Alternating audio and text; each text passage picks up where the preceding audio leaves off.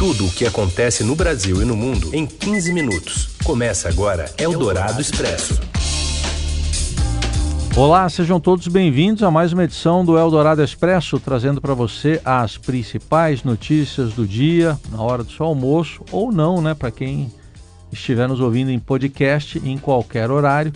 Mas neste horário estamos ao vivo na Rádio Eldorado 107,3 e também podcast para você ouvir na hora em que quiser. Eu sou Raíssen Abac e estes são os destaques desta quinta-feira, Corpus Christi, 3 de junho de 2021. O desabamento de um prédio de quatro andares mata um homem e uma menina, pai e filha, na zona oeste do Rio. Quatro pessoas foram resgatadas com vida.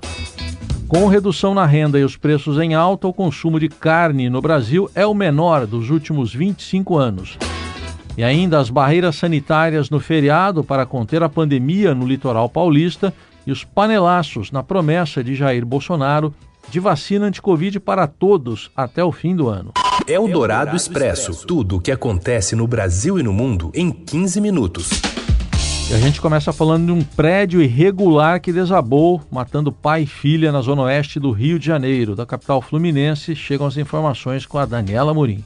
Boa tarde, Heisen. Uma criança com cerca de dois anos e o pai dela, de 30 anos, morreram no desabamento de um prédio residencial de quatro andares em Rio das Pedras, na zona oeste do Rio de Janeiro. A construção era irregular e desmoronou por volta das três horas da madrugada desta quinta-feira, deixando outras quatro pessoas feridas. O corpo do homem foi o último a ser resgatado dos escombros no início da tarde. O governador do Rio, Cláudio Castro, e o prefeito Eduardo Paes acompanharam o trabalho das equipes de resgate. A gente está fazendo uma operação por dia. Né? A gente está combatendo forte esse mercado, essa indústria das milícias. Comigo, milícia não vai construir porcaria nenhuma nessa cidade, estamos demolindo permanentemente né? e a gente tem o desafio de cuidado passivo. Prédios vizinhos também foram afetados pelo desabamento e podem ser condenados. Os quatro feridos foram levados para hospitais municipais da região. Dois deles já tiveram alta médica, mas duas mulheres permanecem sob cuidados. Foi instaurado um inquérito para apurar o caso. Os agentes farão a perícia nos escombros para identificar a causa do desabamento. A região de Rio das Pedras é conhecida pela forte atuação das milícias cariocas. Os prédios da área costumam ser construídos de maneira irregular, como foi o caso dos edifícios que desabaram e deixaram 24 mortos na Mozema, uma comunidade vizinha, em 2019. Eldorado Expresso.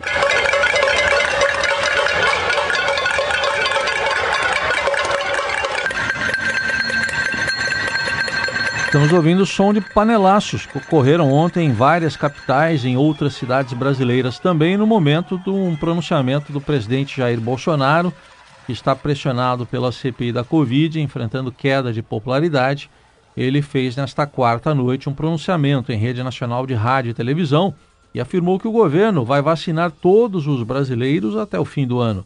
No momento em que mais de 467 mil brasileiros já morreram em decorrência do coronavírus, Bolsonaro comemorou a distribuição de 100 milhões, 100 milhões de doses de vacinas, o crescimento de 1,2% do PIB no primeiro trimestre mas voltou a criticar medidas de isolamento social. Hoje alcançamos a marca de 100 milhões de doses de vacinas distribuídas a estados e municípios. O Brasil é o quarto país que mais vacina no planeta. Neste ano, todos os brasileiros que assim o desejarem serão vacinados mas os dados apresentados pelo presidente são absolutos e não proporcionais. Apenas 22,2% da população recebeu ao menos uma dose de vacina contra o novo coronavírus até hoje.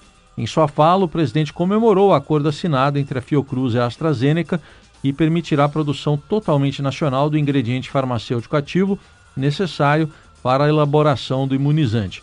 Bolsonaro também falou sobre a realização da Copa América no Brasil, defendida por ele desde a, que a competição na Argentina foi cancelada. A realização do torneio no país tem sido criticada em um momento de crise sanitária, na qual médicos pedem que sejam evitadas as aglomerações. Seguindo o mesmo protocolo da Copa Libertadores, eliminatória da Copa do Mundo, aceitamos a realização no Brasil da Copa América. O nosso governo joga dentro das quatro linhas da Constituição. Considera o direito de ir e vir, o direito ao trabalho e o livre exercício de cultos religiosos inegociáveis. O presidente Bolsonaro também falou sobre o auxílio emergencial pago pelo governo e comparou o aporte para a distribuição do benefício ao Bolsa Família. A aparição do presidente foi marcada por panelaços nas principais capitais e diversas cidades do país, e este foi o nono pronunciamento do presidente desde o início da pandemia. Eldorado Expresso. Uma novidade sobre a vacinação anunciada hoje também pelo governo americano pode beneficiar o Brasil. O governo dos Estados Unidos anunciou nesta quinta a estratégia de distribuição global de doses de vacinas contra a Covid. O Brasil receberá doses dos Estados Unidos. A Casa Branca vai doar 6 milhões de doses para a América do Sul e a América Central. E esse, essas doses serão divididas entre Brasil, Argentina, Colômbia, Costa Rica, Peru Equador, Paraguai, Bolívia, Guatemala, El Salvador, Honduras, Panamá, Haiti, República Dominicana, além de outros países da comunidade do Caribe. Ainda não há um detalhamento sobre o número de doses que o Brasil vai receber. O Brasil entrou na lista de países que vão receber as vacinas americanas através do COVAX Facility, que é um consórcio internacional, e não diretamente dos Estados Unidos. Os americanos irão distribuir 75% das doses através do COVAX e 25% diretamente a outros países. Nessa leva inicial, os Estados Unidos decidiram distribuir diretamente 6 milhões de doses a prioridades regionais e parceiros, que incluem México, Canadá, Coreia do Sul, territórios palestinos, Ucrânia, Kosovo, Haiti, Geórgia, Egito, Jordânia, Iraque e Iêmen, além de funcionários das Nações Unidas. E essas informações você as encontra, elas ainda estão sendo atualizadas no portal do Estadão. Eldorado Expresso. Pressionado politicamente, o comandante-geral do Exército opta por discutir o caso do ex-ministro Pazuello com todo o alto comando da Força. De Brasília chegam os detalhes com Felipe Frazão. Olá, Raicem. Boa tarde a você e aos melhores ouvintes da Eldorado. Terminou sem que se chegasse a uma conclusão ontem a reunião no alto comando do Exército para discutir o caso do ex-ministro da Saúde Eduardo Pazuello, o comandante Paulo Sérgio Nogueira de Oliveira indicou, porém, a alguns auxiliares que ele deseja uma solução de consenso sobre esse caso. O general Eduardo Pazuello, ex-ministro da Saúde, participou no fim de maio de uma manifestação política no Rio de Janeiro, ao lado do presidente da República, Jair Bolsonaro. Pazuello está submetido às regras militares, como general da ativa que é, e, portanto, não poderia participar de manifestações desse tipo. Ao fim do encontro, o general Paulo Sérgio decidiu postergar, postergar um pouco a sua decisão sobre o caso. A maioria dos generais defende a punição, que pode ser uma advertência verbal mais branda ou pode ser feita uma repreensão por escrito, que tem necessariamente que ser publicada num boletim interno do Exército, e isso vai gerar um constrangimento maior o general Eduardo Pazuello, é bom a gente lembrar, ao longo desse processo de apuração disciplinar, acabou sendo nomeado novamente pelo presidente Jair Bolsonaro para um cargo político no governo. Ele será secretário de Estudos Estratégicos numa assessoria direta ao presidente da República. O general Paulo Sérgio já tinha comunicado a alguns auxiliares que queria dar um desfecho a esse caso breve, mas preferiu debater a situação de Pazuello com o alto comando para buscar assim um respaldo político de toda a cúpula verde oliva. Ele vai ter que decidir, é bom que a gente relembre também esse caso sozinho. A conclusão é de responsabilidade exclusiva de Paulo Sérgio, um ato monocrático do comandante, como está previsto no regulamento disciplinar dos militares. Eldorado Expresso. O acesso às praias do litoral de São Paulo vai ficar mais difícil para os turistas neste feriado de Corpus Christi.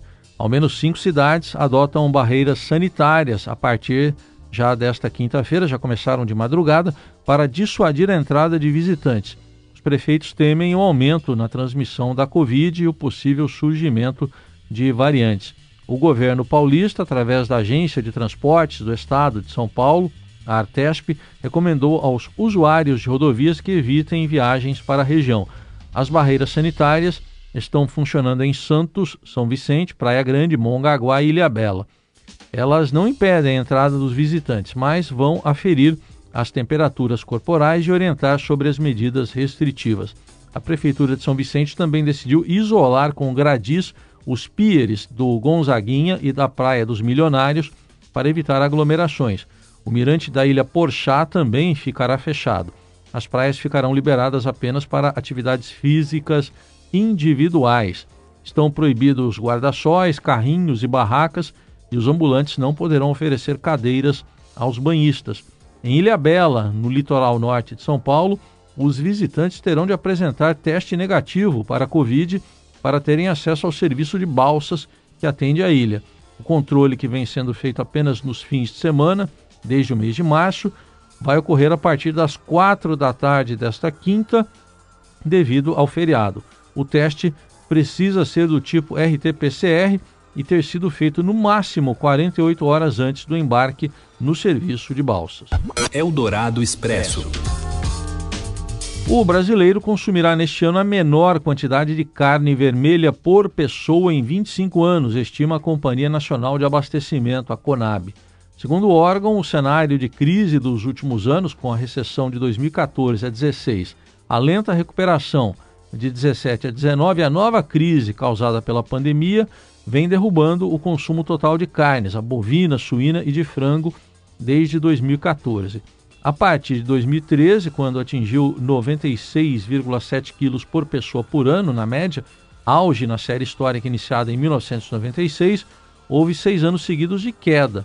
Neste ano, o consumo total deve ficar 5,3% abaixo do pico. O menor consumo tem relação direta com o preço.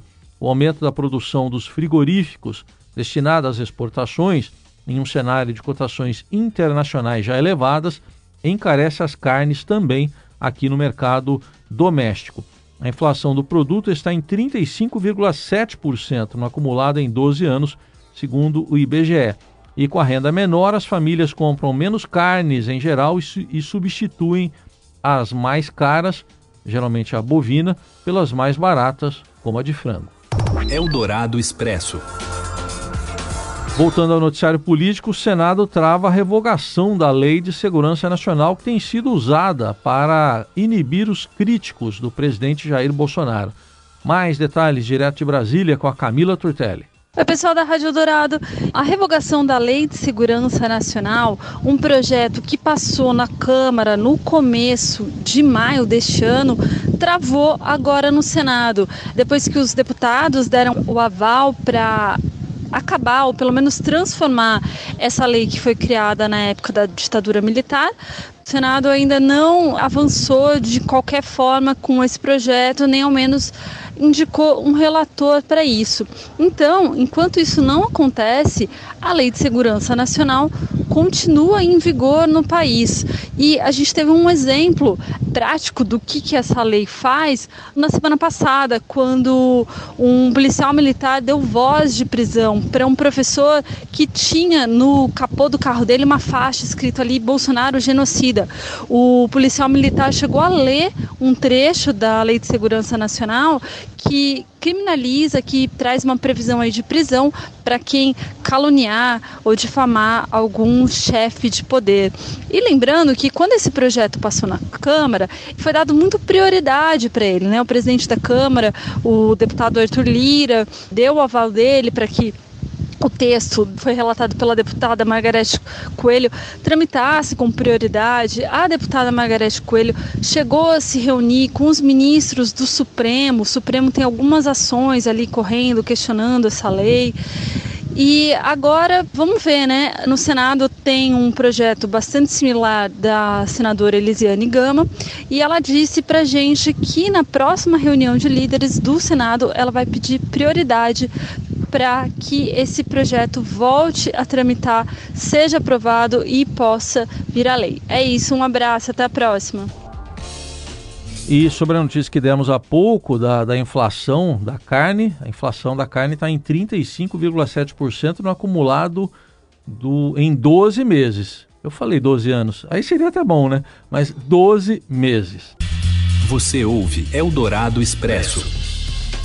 Seguimos com as principais notícias desta quinta-feira, agora para falar da seleção brasileira, do técnico Tite. E o Tite está prometendo uma coletiva de imprensa sobre a Copa América para hoje ainda. Fala, Robson Morelli. Olá, amigos! Hoje eu quero falar da seleção brasileira. Isso mesmo, Tite está prometendo uma entrevista hoje para falar de eliminatórias, para falar de Copa América, para falar de tudo que aconteceu essa semana no Brasil envolvendo seleção brasileira, CBF, presidente Jair Bolsonaro, Copa América aqui no Brasil. Brasil, portanto, anfitrião da competição. Brasil joga amanhã, sexta-feira, contra o Equador lá em Porto Alegre, na retomada das eliminatórias sul-americanas. Importante porque vale vaga para a Copa do Mundo do Catar ano que vem já, hein, gente? Copa do Mundo ano que vem. Brasil lidera a competição com 12 pontos, 4 vitórias vai tentar se classificar o quanto antes para que é, o time possa treinar, possa desenvolver um pouquinho mais. Na verdade, ninguém se lembra dessa seleção brasileira, né? Faz seis meses, um pouquinho mais até, que a gente não vê a seleção brasileira em ação. A gente volta a ver nessa sexta-feira, liderada pelo, pelo Neymar, não é mais capitão, mas ainda é o principal jogador do Brasil. E a possibilidade de Gabigol do Flamengo vestir a camisa 9 depois de cinco anos é, que não joga nessa posição como titular na seleção brasileira. É isso, gente. Um abraço a todos. Valeu. Eldorado Expresso.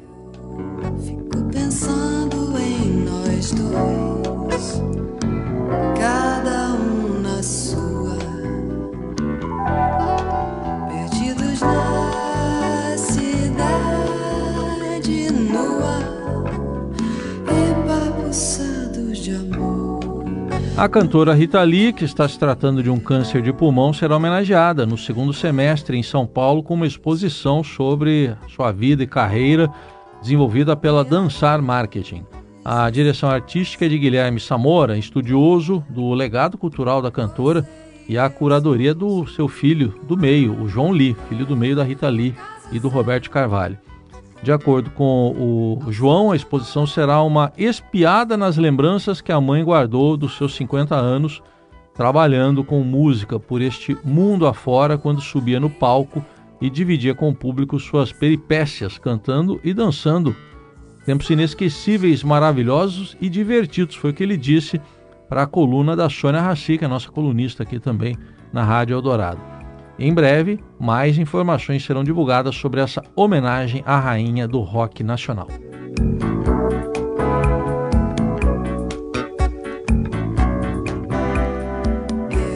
E ao som da Rita Lee, sempre destacando que a pandemia é um caso sério que todo mundo precisa se cuidar, a gente encerra essa edição do Eldorado Expresso, aqui ao lado do Nelson Volter, da Laís Gotardo e do Moacir Biasi Fields.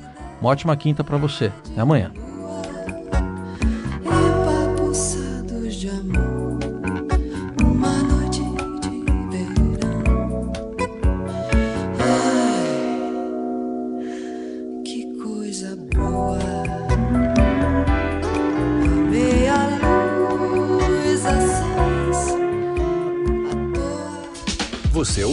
Eldorado Expresso tudo o que acontece no Brasil e no mundo em 15 minutos.